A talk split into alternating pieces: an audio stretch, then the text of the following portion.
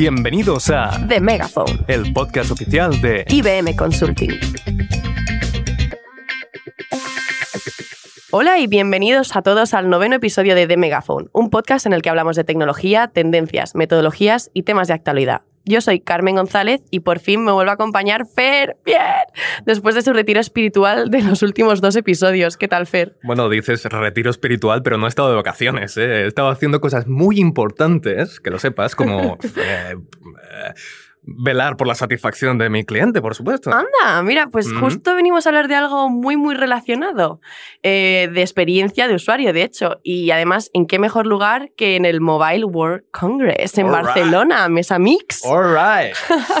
claro, pues eh, por eso he vuelto precisamente también. Y cómo no, nos acompañan hoy invitados de la mayor calidad para compartir sus experiencias. Damos la bienvenida en concreto a Esther Manzano, directora general de Servicios Digitales y Experiencia Ciudadana, a Luis Folgoso, director de proyectos de Fútbol Club Barcelona y por segunda vez en este podcast, eh, Joan Ramayar, director de experiencia, movilidad y metaverso de IBM Consulting.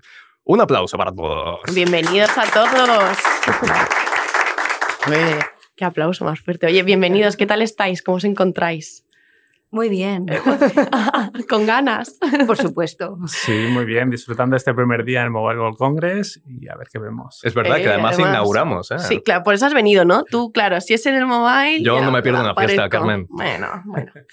Eh, bueno, empezando con, con el tema que venimos a hablar, ¿no? Hablando de experiencia de usuario, Joan Rar, definiéndolo en una línea, ¿no? ¿Qué es la experiencia de usuario? ¿Cómo le dirías tú? Pues yo diría que lo pongo al revés, es decir, eh, al final debe ser la razón de ser de una empresa, es decir, no entendemos un modelo de negocio sino una experiencia de usuario que sea diferencial y en eso sería lo que las empresas deben diferenciarse. Muchas veces se dice que se compite por los datos, se compite por la atención, pero la verdad es que las empresas hoy en día compiten por la experiencia. Oye, muy bien. Además, siempre dicen que tu última mejor experiencia es ya el mínimo que esperas en la siguiente que tengas, por lo que más aún, ¿no? Tratar de velar y, y cuidarla. Eh, y bueno, ¿por qué creéis que es tan, no, por, por qué crees tú, por qué creéis que es tan importante la experiencia de usuario? Y cuidarla, ¿no? Y transformarla, mejorarla. Bueno, porque yo creo que hoy en día, como tú indicabas, las expectativas de lo que sería de los usuarios, los clientes, son cada vez mayores. Si nos ponemos del lado de lo que sería de usuarios, son somos cada vez más exigentes en lo que esperamos de esta siguiente interacción. Entonces, yo creo que a partir de ahí las empresas lo tienen muy complicado porque eh, hay muchos elementos a gestionar. Es como un gran instrumento pues, que tienes que estar constantemente afinando entre estos puntos de interacción, los datos que gestionas, las expectativas. Y yo creo que eso, hoy en día, con el bombardeo que tenemos de canales, de lo que sería de frentes, yo creo que eso hace que las empresas pues, tengan un reto ahí importante a, a cometer. Directores de orquesta, se podría decir, ¿no? Y hablando Eh, de es- directores, ¿qué, qué, qué me podéis decir lo que ha dicho ya, eh, Joan Ra? ¿Estáis de acuerdo? ¿Tenéis ¿Os algún matiz, un titular que añadir? ¿La coletilla Esther, por ejemplo? Totalmente de acuerdo. Pero hay una frase que para mí cuando dices experiencia de usuario, mm, generar un efecto wow en Mm. tu cliente, en, esto- Sí. en nuestro caso en el ciudadano, ¿no? Que digas, qué buena experiencia, ¿no? Cómo ha sido el servicio, cómo me han tratado, ¿no? De principio a fin.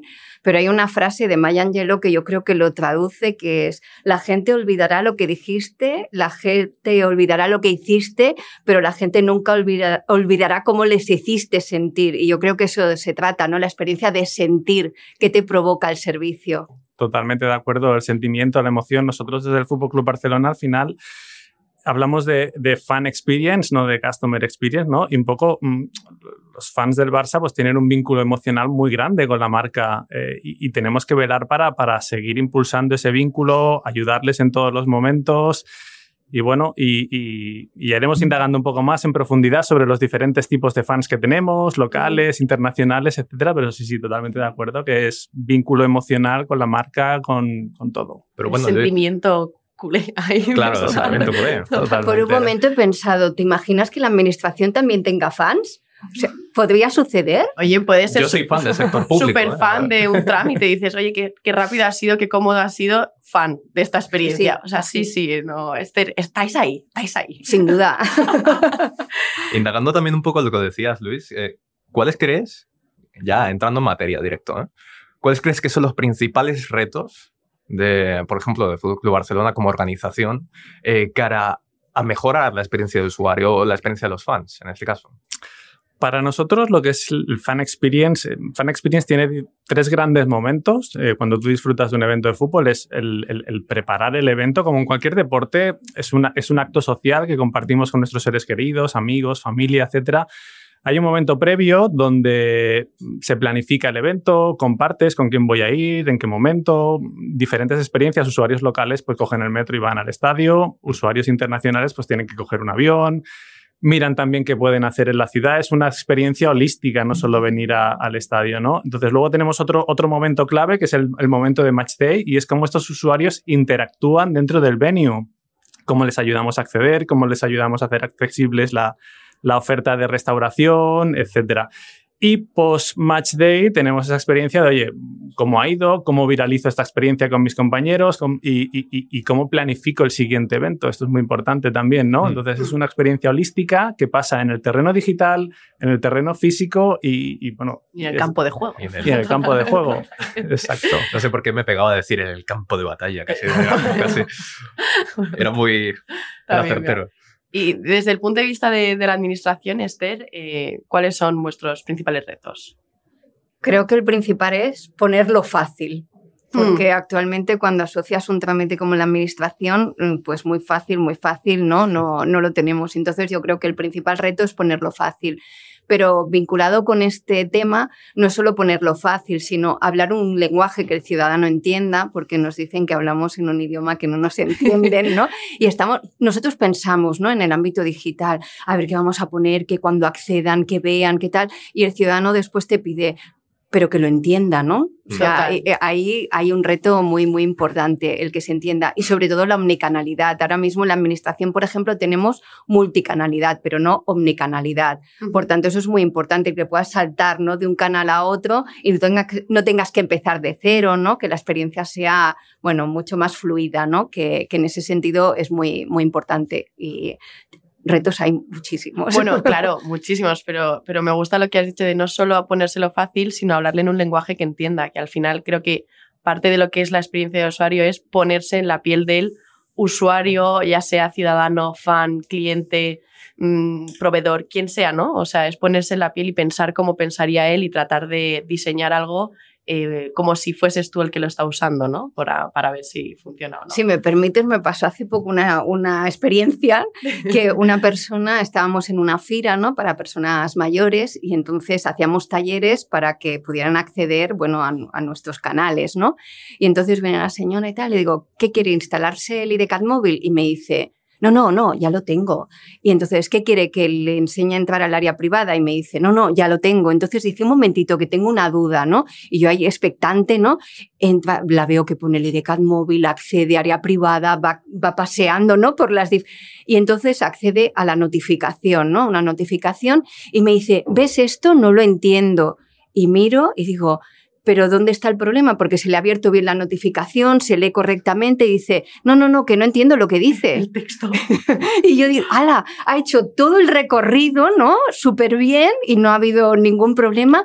Y el problema estaba en poder entender, ¿no? Lo, que, lo que le ponía. En el momento final, además, ¿eh? la chicha, por así decirlo. Bueno, eso es el testing luego, el user testing. Sí, sí. Em, y bueno, habéis hablado, ¿qué, qué estáis haciendo ¿no? para, para, tratar de superar ¿no? estos retos que tenéis en, la, en experiencia de usuario? ¿Y qué estamos haciendo concretamente? Ahora vamos a ir al filo. Concretamente, bueno, nosotros estamos trabajando desde el club en todo, lo, en todo el proceso, en todo el funnel completo, en todo el journey del usuario. Mm pues eso, de, hay muchos proyectos en marcha, muchas tecnologías, estamos arreglando, una, bueno, arreglando, evolucionando un avión en vuelo, ¿no? Tenemos que seguir manteniendo operaciones y construir nuevas experiencias y nuevos puntos de interacción con los usuarios. Estamos trabajando sobre, ahora mismo, por ejemplo, con IBM estamos trabajando muy de cerca sobre cómo hacer el delivery de las entradas, la última milla del ticket con tecnologías blockchain de forma segura para garantizar la seguridad de los usuarios, eh, bueno, un montón de cosas. Sí, es algo que va a salir dentro de muy poquito y estamos muy, muy, muy contentos con el resultado y cómo está yendo todo. Estamos trabajando también sobre una experiencia de, de loyalty, de fidelización con nuestros clientes, ¿no? Y, y explorando, viendo un poco, al final, loyalty los programas de loyalty últimamente están pivotando más hacia sobre mm, beneficios experienciales versus beneficios em, transaccionales. Mm. Va a ser cupones de descuento, etc. Y debemos entender cómo un usuario, como un fan, define su fidelidad, define y entiende la fidelidad con una marca. Y ahora mismo estamos viendo, pues, cómo darle forma a todo esto más allá de lo que tenemos en marcha a día de hoy. Esos serían como nuestros dos grandes retos principales. Claro, eso tiene sentido y además eh, antes hacía justo la distinción entre un, un fan que acuda desde el extranjero, que no sea un afiliado al Fútbol Club Barcelona, y alguien que pues viva en la propia, ci- en la propia ciudad y que directamente pues vaya todos los días de partido. Correcto. No es, exactamente lo mismo. Si incluso pues tienes que, eh, entiendo que tendrás que ver cómo recompensas de manera justa al aficionado que pasa todos los días, está ahí al pie del cañón. todo el Y es que además es un retazo porque nosotros tenemos fans en todo el mundo. Tenemos hoy una base de, de- de fans en Nigeria, por Tenéis ejemplo. fans en Japón, que lo sepáis. ¿eh? Japón, China, Sí, sí. eh, entornos multi- multiculturales, eh, personas de todo tipo, como administración pública, pues también atendemos a personas desde grandes, jóvenes, cada uno tiene sus inquietudes y necesidades y es un reto, es un reto mayúsculo, sí. Sí, no es un target muy acotado, lo cual es muy, muy bonito porque Es- además une, ¿no? A- O sea, como a personas que quizá no tienen eso en común y de repente hablas de... O sea, yo no soy del Barça, soy del, del Real Madrid. No Pero- ay, diciendo- lo que vas a decir. No, pero diciendo esto, si yo me encuentro a alguien del Barça en Estados Unidos y está viendo, un- pues yo me veo el partido, o sea, ya, ya me siento en casa, ¿no? Te sientes unido por algo que es, no sé, parte de, de la cultura también, o sea, que es algo muy bonito. Sí, y las aficiones en el campo de en el match day, el día de partido, pues sí hay una rivalidad, pero fuera de ese día nos Sí. llevamos bien, todos tenemos amigos que son de, de la afición contraria y, Y, es, oye, es nada. bueno, además sin rivalidad no habría un clásico, o sea que tiene que estar ahí, o sea, tienen que ser dos buenos equipos, bueno, Eso muy es. buenos equipos que hay en toda España. Yo, yo si, me, si me permitís, y lanzando también con, con Esther, muchas veces estamos hablando de lo que sería de experiencia de cliente. Se, nos lleva, se nos llena la boca con el CX. ¿no? Entonces, en muchos de los casos, este cliente, yo creo que Luis aquí hace el, el énfasis en, oye, este cliente a veces es un aficionado, pero a veces también es un paciente, es un, es un ciudadano, y esta experiencia tenemos que ver cómo realmente evoluciona en base a estas expectativas. Yo dejarme que ponga una cuña en, también en un perfil que muchas veces queda al, al lado, que es el empleado. Y muchas veces toda esta parte de experiencia de empleado, cómo yo le ayudo al empleado a crear y a ser un engranaje importante en diseñar una experiencia de cliente, es un punto importante. Muchas veces, pues, cómo le doy las armas, cómo le doy los datos, cómo le doy la transaccionalidad para que realmente pueda brillar. Y muchas veces decimos que sea el héroe para salvar la situación, pues, eh, y solucionar una situación complicada delante de lo que sería en este caso el paciente, el ciudadano, el aficionado o el cliente. O, bueno, en este caso en el ciudadano, yo entiendo que dentro de vuestro bueno, ámbito de trabajo habrá una parte que será incipiente en lo que es el ciudadano y los trámites y otra parte que quizá está más enfocada a los empleados de la propia administración, ¿no? A mejorar la propia experiencia o las herramientas que ellos tienen para, para desarrollar su trabajo. Cuéntanos un ¿Cómo te dice eso, Esther? ¿Cómo lo- Totalmente de acuerdo con lo, que, con lo que estáis diciendo. Eh, es muy importante la capacitación del empleado público, el darle todos los instrumentos ¿no? para que pueda desarrollar, eh, el, bueno, para que pueda prestar el servicio, porque si deci- decimos queremos ser muy digitales, pero no les damos las herramientas, ¿no? no capacitamos, no les ayudamos, eso es muy, muy complicado. Entonces sí que ahí estamos con nuestro plan de capacitación digital, bueno, todo el entorno de trabajo, ¿no? que es muy importante también el entorno de trabajo, pues todo esto es lo que estamos trabajando también desde el punto de vista del empleado público. Y desde el punto del ciudadano, a nosotros queremos, siempre decimos, queremos ser una administración proactiva, ¿no? que preste los Ujú. servicios de manera proactiva y personalizada. Pero para llegar ahí, además del consentimiento, reivindico que los ciudadanos, por favor, nos den su consentimiento para darles servicios proactivos y personalizados. Aceptar las cookies. Muy bien, pues a partir de ahí nosotros estamos trabajando en cuatro ámbitos, que el primero es la escucha activa. Si no escuchamos tanto al ciudadano como al empleado público, difícilmente ¿no? podremos Mejorar. bueno, podremos mejorar. Y la verdad es que hemos puesto en funcionamiento los espacios de experiencia ciudadana y es brutal. Es brutal el poder testear un servicio público con el ciudadano, ver realmente en qué punto su experiencia es más negativa, en qué punto su experiencia es más positiva y que eso te permita pues, identificar y poder modificar ¿no? el servicio. Y además es que cómo participan ¿no? de manera totalmente voluntaria, que vienen al espacio y hacen el testeo y evidentemente trabajamos previa y post con el empleado público, porque si no, no, podríamos hacer nada. Pues eh, por una parte la escucha, la escucha activa, ¿no? El segundo, el segundo eje tiene que ver con el acompañamiento al ciudadano, ¿no? Porque estamos en una nueva era y comentabais, ¿no? Tenemos diferentes tipos de colectivos, ¿no? De ciudadanos, diferentes perfiles. Algunos que decimos, no, tú puedes ser muy digital, pero a lo mejor no quieres relacionarte digitalmente con la administración, pues porque hay complejidad en los textos mm. que se están enviando, te genera dudas. Bueno, ¿cómo acompañamos al ciudadano ¿no? en todo este proceso? entonces revisamos todos los canales y estamos viendo qué acciones impulsar en cada canal. Y ahí también estamos con la videoatención, que también la estamos impulsando para que la gente no se tenga que desplazar y pueda, y pueda ver a una persona, ¿no? Al otro lado de la pantalla. Para sentirlo personal. Has dicho video atención y he pensado en Joan Ray en metaverso, un poco casi. He dicho, ah. ojo, ¿eh? Ahí, ahí, si queréis, entramos. Eh, sí, sí. Ahora, ahora que comentas el metaverso, déjame que... ahora que hablamos de esto. Ahora que hablamos del metaverso. Ya que lo has Yo precisamente ligo a lo que decía antes y también lanzo la pregunta a Luis y a, y a Esther. Es decir, el reto es cuando parece que tienes la experiencia de cliente perfecta, va, viene una tecnología disruptiva y te cambia un poco todo el tema. Antes, el paradigma totalmente. Antes era, ahora tenemos portales, que si aplicaciones móviles, ahora viene el metaverso y hace como un reset en lo que es una buena o una mala experiencia de usuario y eso hace que, bueno, tenga que aprender, bueno, lo que decíamos, lo que decía Esther de la multicanalidad en una clave más, más realmente más omnicanalidad.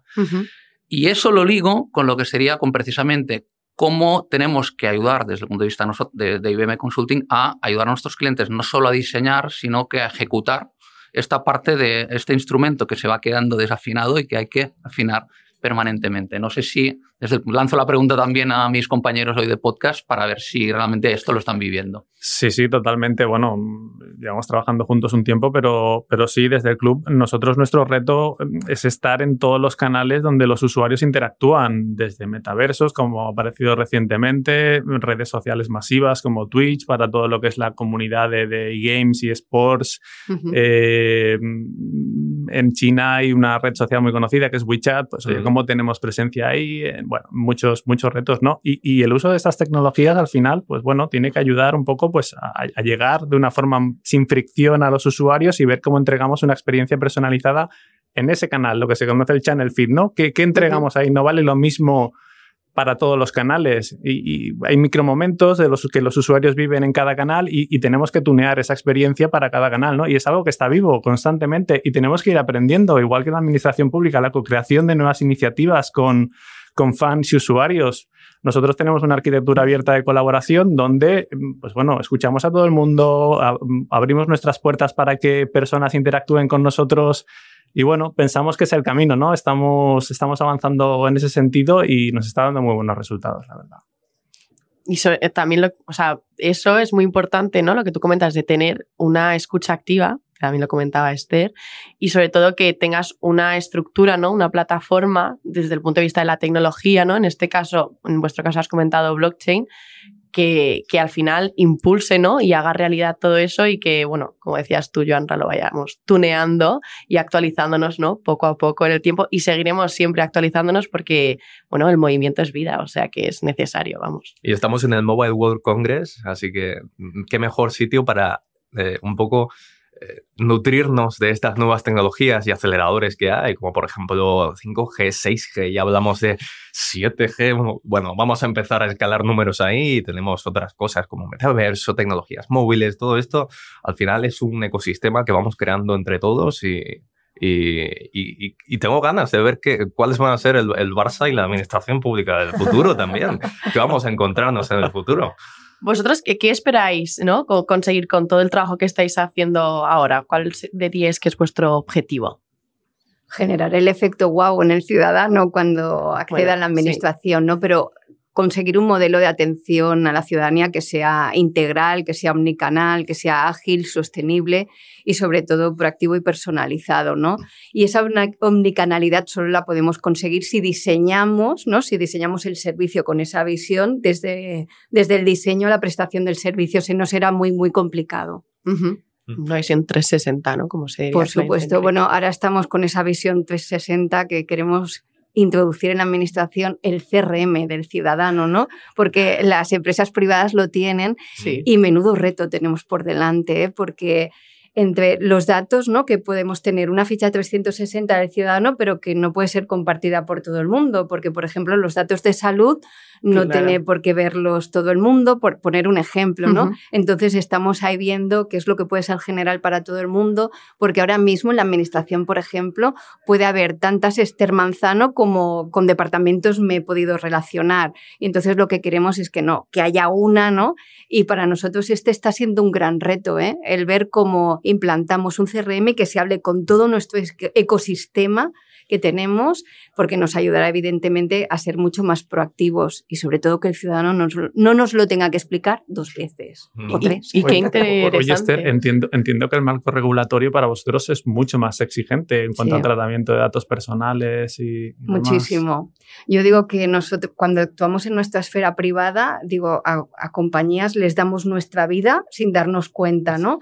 Pero cuando es con la administración es imposible, ¿no? Y dices, no, que queremos no vamos a poner una sanción de manera proactiva, pero sí que a lo mejor te podemos informar de, oye, tenemos esta ayuda, ¿te puede interesar? Y que si tú dices que sí, directamente te puedan enviar un formulario que ya esté prerellenado y tú solo tengas que revisar, aceptar y empezar el trámite. Pero sí que a nosotros el marco normativo nos condiciona muchísimo. Yo, yo si queréis que añada, ahora se, está muy en boga la parte de economía de confianza y la economía de confianza realmente es una diferenciación que va directa al, cliente, porque tú me das confianza transaccionando contigo. Entonces, ahí hay los dos retos en, uno, demostrar la parte de gestión de datos en cuanto a responsabilidad, ver qué datos tengo de ti como cliente, como ciudadano, como aficionado y cómo hago buena gestión de los mismos.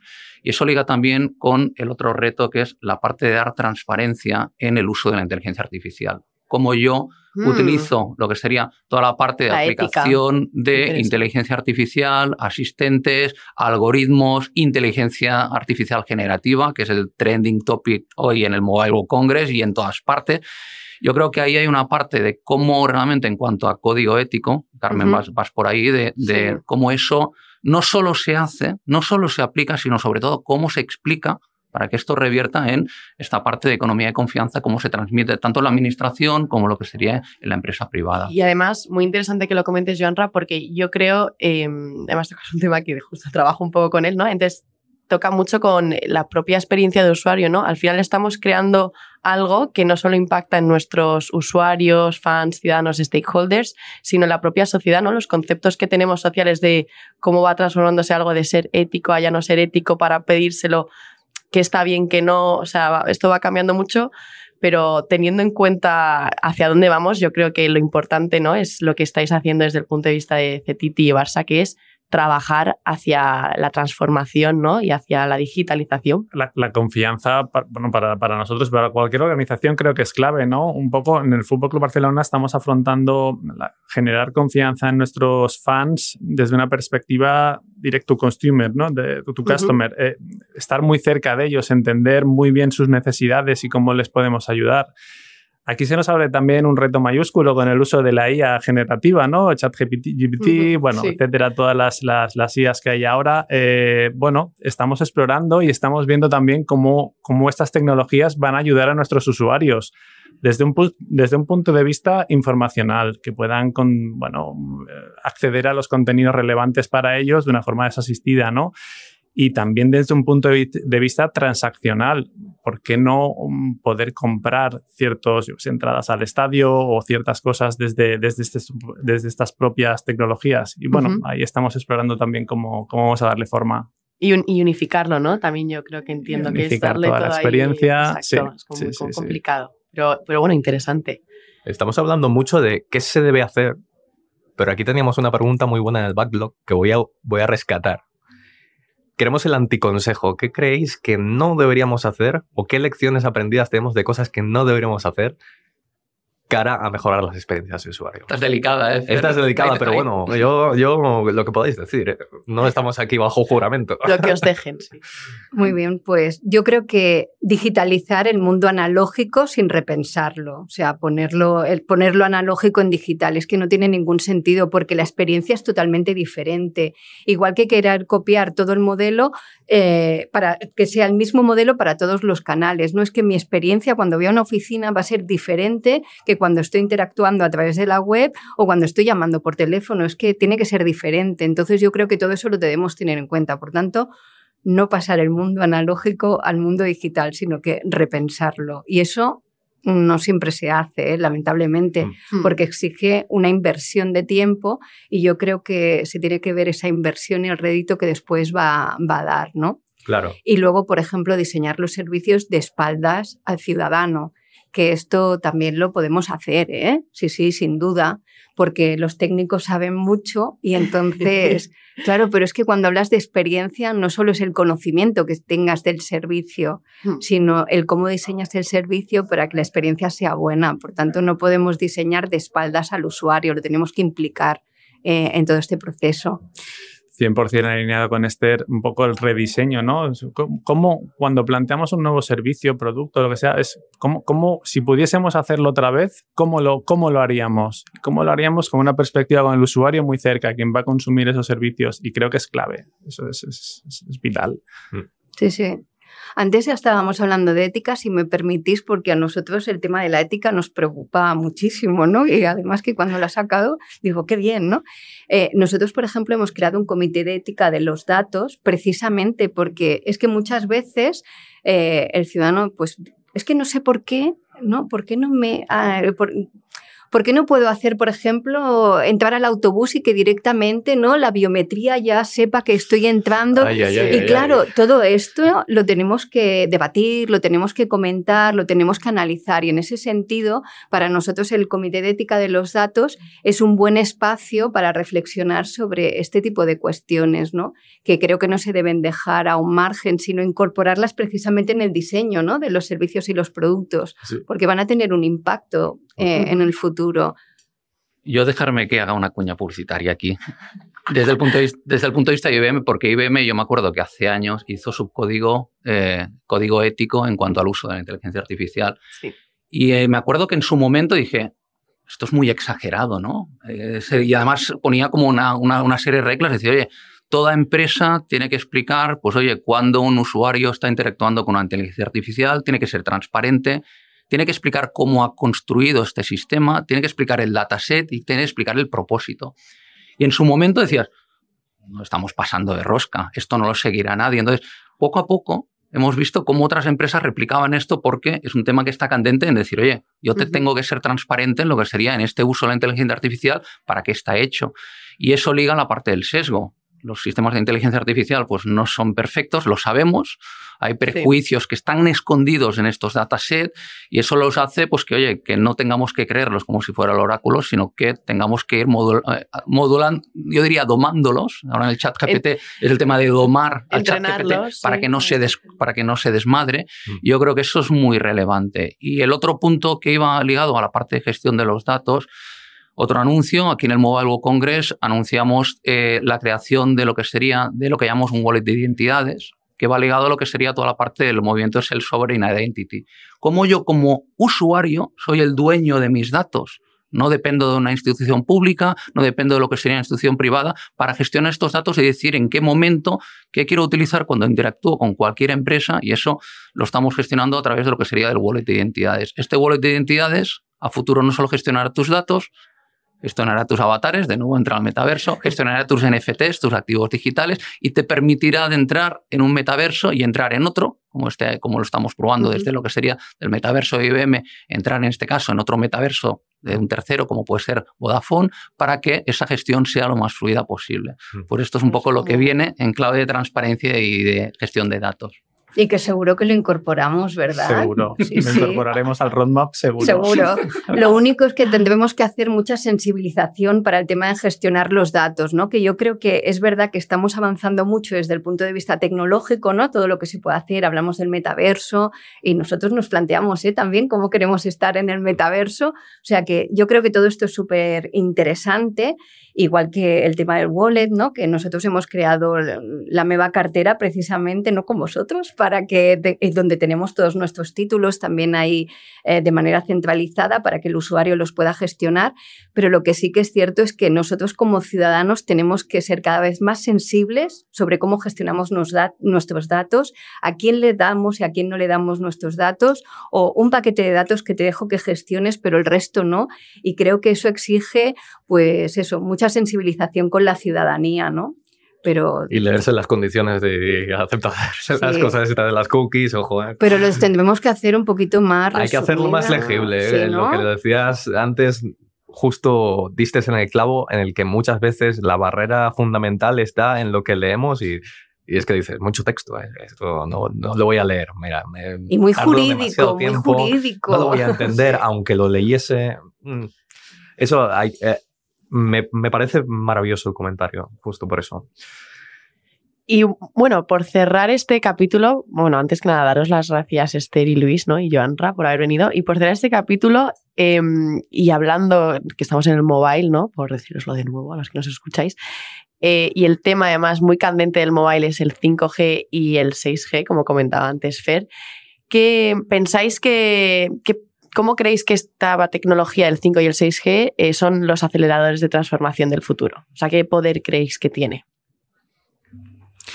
Bueno, la conectividad es clave hoy día para, para poder entregar contenidos. Los contenidos hoy día son más vídeo, hay más, más tráfico. Nosotros en el estadio, por ejemplo, pues cuando se juntan 100.000 personas ahí, si queremos que todos interactúen, accedan a contenidos, bueno, es, es, algo que tiene que estar muy bien resuelto. En recintos feriales como este, por ejemplo, donde hay ahora, no sé, 100.000 personas habrán, que todo el mundo tenga una buena conectividad y capacidad de conectar con otros.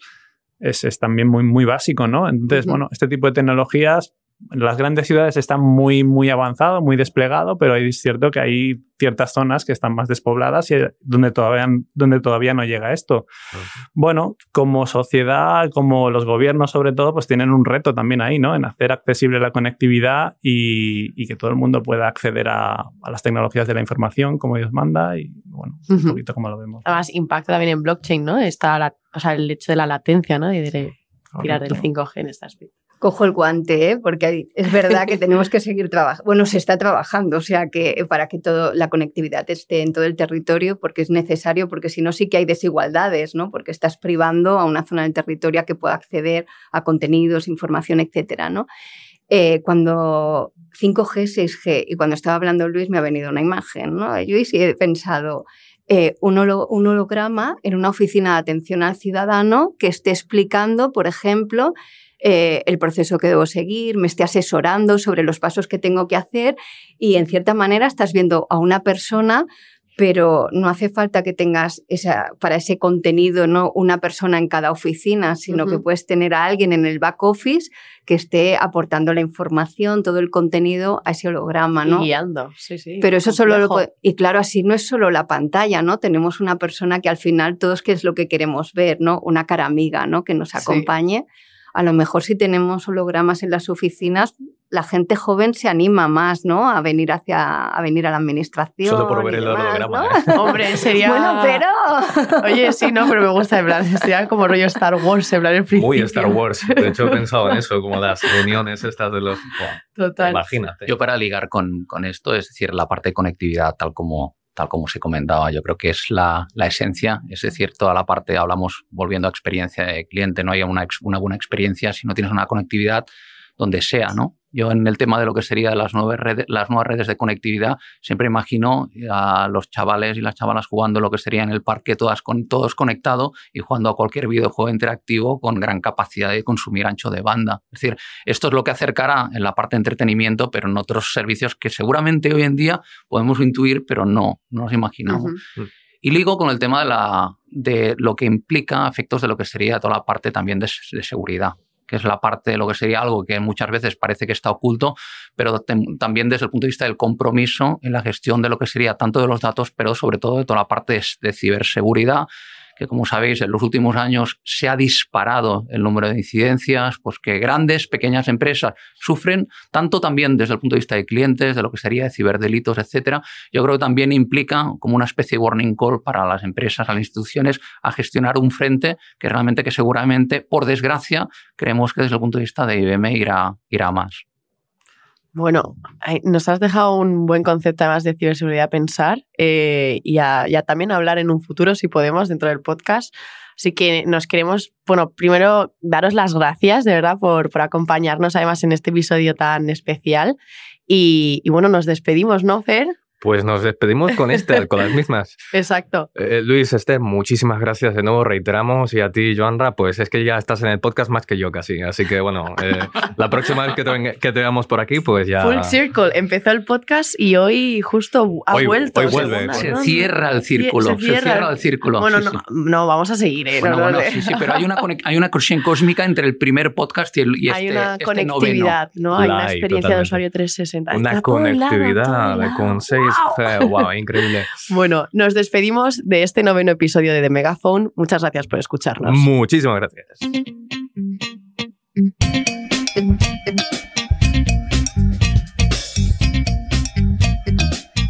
Esto ha sido The Megaphone, el podcast de IBM Consulting. Muchas gracias por escucharnos.